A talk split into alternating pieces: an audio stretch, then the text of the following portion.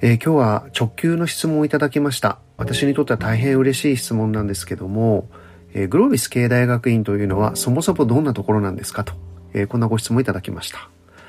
はい、えー、グロービス経営大学院というのは1992年にできた株式会社グロービスが作った、えー、経営大学院 MBA を出す学校ということになっています。えー、そもそもですね、今も学長をやっている堀というものが、ハーバードビジネススクールから戻ってきた後にですね、日本でも良質の経営学をまあ、お伝えする場所を作りたいということで作ったのが、まあ、グロービスということになるわけですけども、一番最初はですね、渋谷の道玄坂に、本当に1時間、えー、いくらという、まあ、貸し教室を借りてですね、えー、授業を始めたわけです。で、口コミによってですね、本当にたくさんの受講生の皆さんがこう受講していただくようになっていったんですけども、まあ、当然、えー、ベンチャービジネスで立ち上げたビジネススクールですから、えー、まあお金もなく、まあ、ブランドもなくという、まあそんな状況から始まりました。えー、ただ本当にですね、一生懸命学んでくださる方が増えていく中で、えー、グロビスのまあ勉強結構大変だけど、なんかこう、学んだことを証明するこう証明書みたいなもの出ないの？というような話をいただくようになってですね、えー、当時は私どもは、まあ、文部科学省に認めていただいているような学校ではなかったので、学位、まあ、例えば、大学を卒業すれば学士、えー、修士を卒業すれば修士、えー、そういうのをまあ学位というわけですけども、学位が発行できるような形ではなかったので、まあ、私どもオリジナルのまあ学位というかですね、証明書で GDBA というものを発行しようということを決めて、まあ、ある意味パッケージプログラムみたいなものを作り始めたんですね。で、そうこうしている間にですね、えー、構造改革特区というものがまあできまして、えー、その中でですね、まあ、特定のエリアであれば、株式会社でも大学院を作っていいよという制度がまあ出来上がったわけです。で、私どもですね、それをまあ使って、じゃあ、えー、株式会社立の大学院を作ってみようかということを、まあいろいろ考えた挙句、まあ意思決定をしました。そして、えー、グロービス経営大学院というものを2006年に立ち上げたということになります。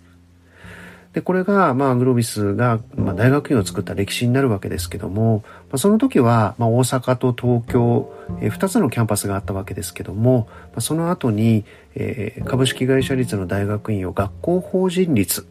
まあ、この学校法人立っていうのは別に特別なことは何にもなくて、えー、本当に普通の大学というのはみんな学校法人立なわけですよね。まあ、いわゆる普通の私立大学にしたというのが、まあ、そんな、こう、グロービスの流れになるわけです。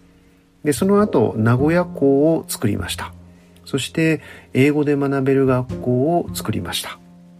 そして、えー、2011年3月11日、まあ、今年で10年を迎えましたが、東日本大震災があった後にですね、えー、東北地方にもやはりリーダーをたくさん輩出しなければ東北の真なる復興はないだろうということを考えて、えー、仙台にもキャンパスを作りました。そしてその後福岡校を作りフルタイムで留学生をお迎えする学校を作りそしてオンラインの学校を作りえー、テクノロジーとイノベーションを掛け算したテクノベートという言葉を生み出してですね、まあ、ビジネススクールですけども、えー、テクノロジーテク、テックドリブンの、まあ、ビジネスってどうやって作っていったらいいんだろうというような科目をたくさん作るような、まあ、そんな進化を遂げてきたわけです。そして、まあ、なんといっても、まあ、最近の出来事で言えば、2020年、まあ、コロナ禍ということでですね、えー、あるタイミングで今までキャンパスに通ってくださってた方のクラスも全て、えー、オンラインでやるというそんなチャレンジもしました。それが去年の3月ということになっています。まあ、その後ですね、まあ、コロナが、えー、の様子を見ながらですね、7月期、それから10月期という形で、まあ、グロービスは3ヶ月に一遍、こう、授業のサイクルが回ってるわけなんですが、えー、そんなところではですね、またリアルのクラスも、えー、オープンしていってと。えー、そんなことを積み重ねてきたのが、まあ、グロービス経営大学院の歴史ということになります。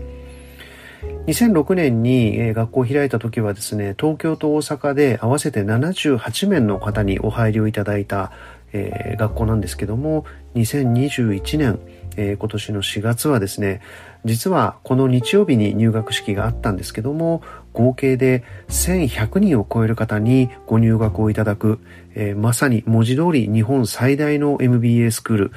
マスター・オブ・ビジネス・アドミニストレーション経営学修士を出す学校に育てていただいたと。まあ、こんな経緯になるわけです。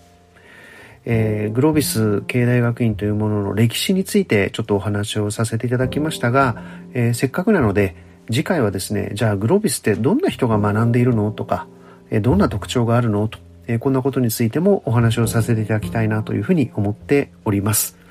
え2021年度のですね、新しい学び、え本当に多くの新入生の方をお迎えして、まあ、この4月から始まるわけですね。えー、この Voicy を聞いてくださっている方の中にもですね、新入生いらっしゃるかもしれませんけども、まあ、一緒に切磋琢磨していければというふうに思っています。今日はこれで終わりにします。